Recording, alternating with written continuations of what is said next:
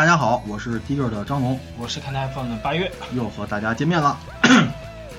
不好意思啊，这前两天这个在烤串过程中被这个二氧化碳、一氧化碳呛了一下嗓子，所以哎，这两天你是鬼混什么了？对对这这吃了个串儿，所以这两天这嗓子啊一直不是特别好。然后咱们今天呢说说什么呢？嗯，季后赛开始了，这个季后赛里面这个好多球鞋都特别值得关注。哎，那我们先就从说说最热门的 Air Jordan、乔丹鞋。那乔丹今年呢是大家都知道主推是乔二九，哎，所以呢我今天呢也特别拿出了我拥有的一双乔二九来和大家这个这个这个分享一下。我先把这个图片呀今天传上来。拍一下，对对对这个版本呢是它那个北卡套北卡配色套装里的那个版本，和一双乔十一在一起，所以说这个呃，应该说它的风头啊被乔十一抢去了不少。但是呢，咱们本着这个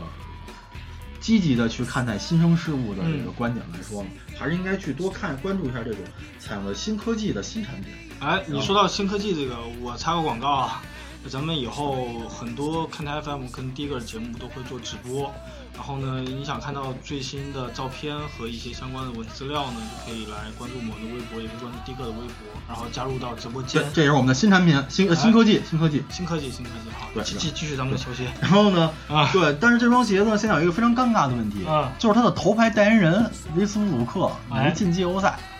这事儿就比较、比较麻烦了对。，Team Jordan，对，应该说是 Team Jordan 里面啊、现在来说啊，我们把这几嗯哥、哥几个依次排开，嗯，呃，安东尼、保罗是拥有签名鞋的两个重牌的，也是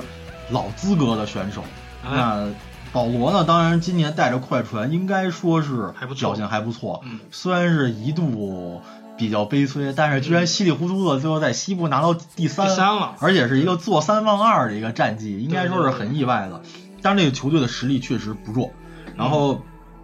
梅隆呢，相对来说啊，大家也都知道是什么结果。没想到是威斯布鲁克更悲剧。对，纽约尼克斯呢，嗯当然了，梅隆的这个球迷应该来说不是太难过，因为缓冲期非常强，非常长，就打了没多长时间就知道，我这队肯定没戏，啊不行完完蛋，并且呢，梅隆呢也是在赛季中段的时候嗯就已经是赛季报销了，嗯，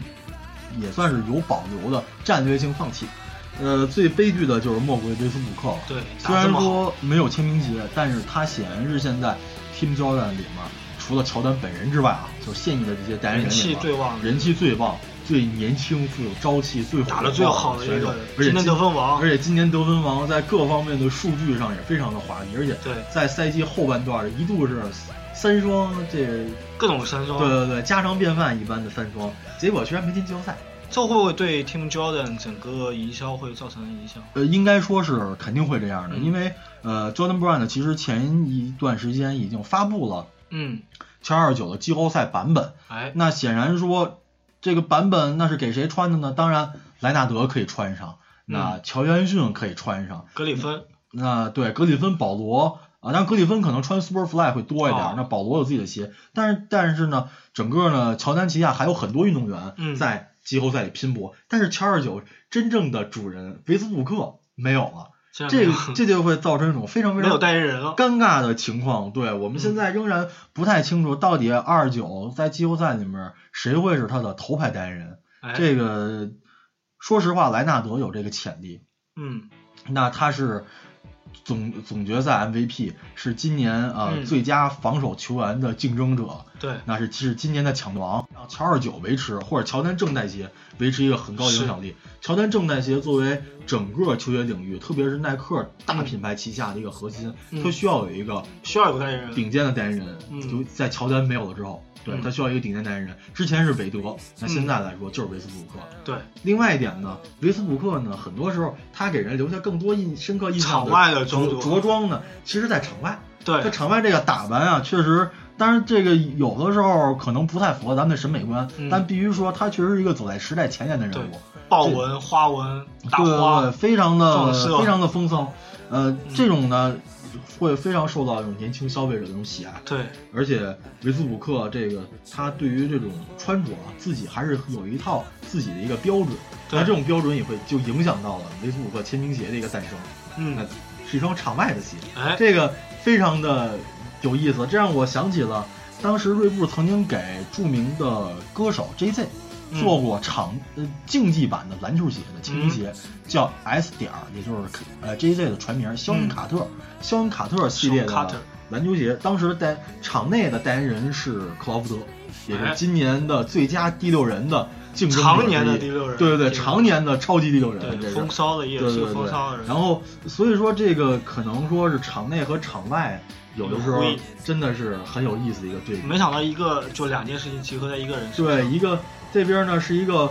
曾经一个说唱歌手，会居然在篮球场拥有自己的签名鞋；另外一边呢，现在一个在篮球场上叱咤风云那赛季三双王，居然他的签名鞋是用来在篮球场外穿的。但我觉得也合理啊，因为威斯布鲁克好像最近经常走秀吧，前段时间。对对，其实威斯布鲁克，我觉得他确实是一是一个，他除在球场上是一个非常有好胜心，嗯而且是一个有时候很偏执的一个球员。对，但是在球场外呢，他其实还是很有意思的。我觉得他是有一种个人魅力，是延伸在篮球场之外。对对对，这本身打球就很很嚣张，看起来就很有对，观赏性。所以说他可能会比韦德来说更适合成为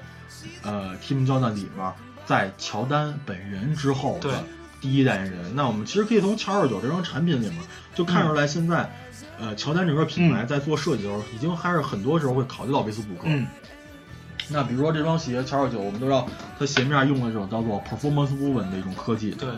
那它是一种线说白了就是线织的。线织的。那其实跟跑鞋的 Flyknit 啊什么的，其实是有一点像，当然会更细、更细腻一些。嗯但它本身强调的轻质，嗯然后包括它这种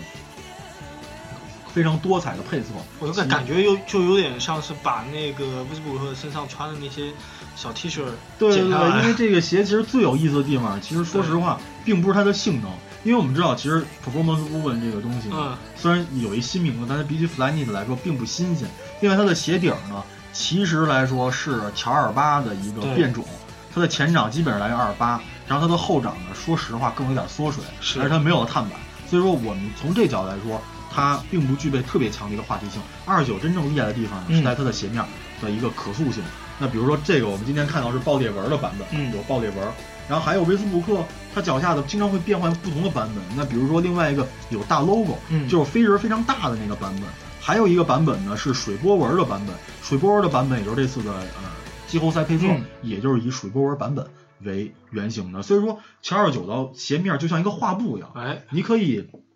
去用很多种方式，那包括还有这个这个今年在在很有中国文化那种嗯传说是以有水为灵感的那个配特别的配色。那这样呢，它其实鞋面就像画布一样，你可以通过这种就像针织衣服一样、嗯一种方式，去让它呈现出不同的一个哎，性格。是不是真的有艺术天赋的这种收藏家会自己在这个上面做点画？因为感觉好像真的可以。其实这个我们之前在二九刚啊出不久的时候，我们聊天儿，其实它越来越接近一种就是高级的定制。对就像威斯布鲁克在二九之前的那个宣传片儿里面去了那个西装店的感觉一样。其实，我感觉可以可以配一些衣服了。对对对，他其实 fly 呃不不能说 flyknit，但是可能说包括 flyknit，包括 perfor 呃 performance woven 在内这种织物类的嗯。科技，那它都是就像衣服一样，你可以去对配色。样式进行非常做定制非常大的一个创造的空间，它不再像传统篮球鞋一样啊，这块儿一定要是要是皮子，对。你这块儿一定要是什么漆皮或者 TPU，那不是，它整个的鞋面一体的，对。对，你可以根据你的喜好去放它 logo 的位置、号码的位置、对对对。花纹的排布。那虽然说现在乔呃这个乔丹这种正代像这种鞋，它并没有 ID 嗯啊，当然之前乔丹正代开过 ID，虽然二十九现在没有 ID，这个成本可能还是比较高的，嗯，但我相信说未来会 ID 随着这种就定制化。我的感觉吧，随着这种针织的科技的进步，应该这种定制化的鞋面儿你觉得是针针织会是一个潮流吗？因为我觉得很很好配配配衣服。我觉得会是，首先来说，它的竞技感没有那么强。对，呃，你能想出来，比如说我们漆皮，或者说其他的那种我们说的发泡材料，嗯呃，金光闪闪的，非非常漂亮，但它其实并不是非常的生活化。对但是二九这种啊，它是其实没有那么的张张扬，或者没有那么的科技感，没有那么强。虽然它是本身是科技科技很高的产品，是呃，就这是一点。另外一点就是针织本身，它可可以做的很轻质，嗯然后而且现在的科技来说，它的坚固度也比之前要好。嗯，所以说从科技来说，它的发展是很大的。但是，嗯，之前这个这个经常聊到乔二九之后，因为说实话，乔二九并不是一个非常有革命的产品，嗯它更多的是二十八这种变种和升和理念的升级，加上科技上的简化。那哎到三十可能又会有新的爆发。对，虽然我们现在没有掌握任何三十的资料，嗯，对，应该说乔丹这几年的保密工作做得非常好。是，对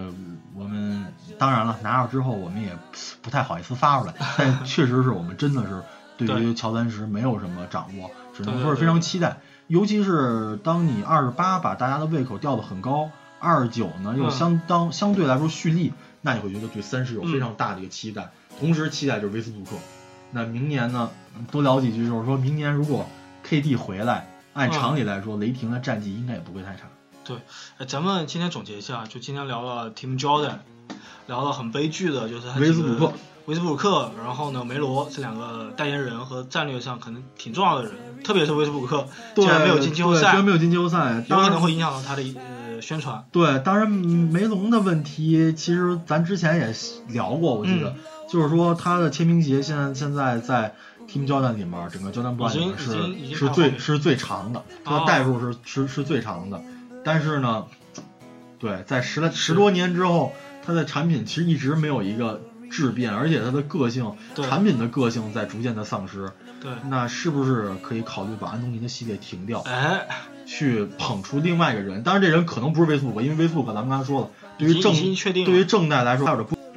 就我们说回叫乔丹本人，其实乔丹本人对于做这种场外系列的产品是嗯有情节的。那当时在呃九十年代末期的时候，呃，等于 Jordan Brand 从耐克脱离不久，嗯他们曾经想推出过 Two Three，就是出现在乔十二鞋舌上的那个一个哦英文单词加一个数字的二十三。当时想把那个呢去打造成一个场外的一个更高端的，而且不是非常的运动偏潮流感的一个高端产品线。呃，甚至这种乔丹当时的想法是可以去做一些呃那种西装啊，或者哦那一类的产品，就更往潮流对更更高级的东西，对对更离赛场就像苹果现在要做手表一样，对离竞技 更远一点的东西。呃嗯，但结果呢就被无情的砍了这个系列，后来、等于是无疾而终。但是那个时候跟现在不一样，因为那个时候球鞋在全世界或者运动品牌在全世界远没有像今天那么火爆，销售渠道没有像今天这么丰富多彩。对，那今天呢，现在这个时代呢，跟那时候不一样了。嗯现在大家拼命的都想把球场内的东西搬到球球表外，搬到球场外，让球场外的消，因为显然球场外的消费者更多，消费能力也更丰富，那让球场内外都去满足。我可不可以理解，就是当年还不是主流文化，现在这种这种比如说 NBA 啊、黑人文化或者类似的东西，L Jordan 已经成为主流文化。对，我觉得应该是这样的。包括说，除了乔丹的那个他想做的这个这个高级的嗯时尚的系列没有成之外，当年加内特跟耐克的解约嗯也涉及到这个方面。加内特当时想自己做一条产品线叫做 OBF，、嗯，他想去做一些高端的偏时尚的东西，但是也是被耐克嗯无情的给拒绝了。嗯所以说，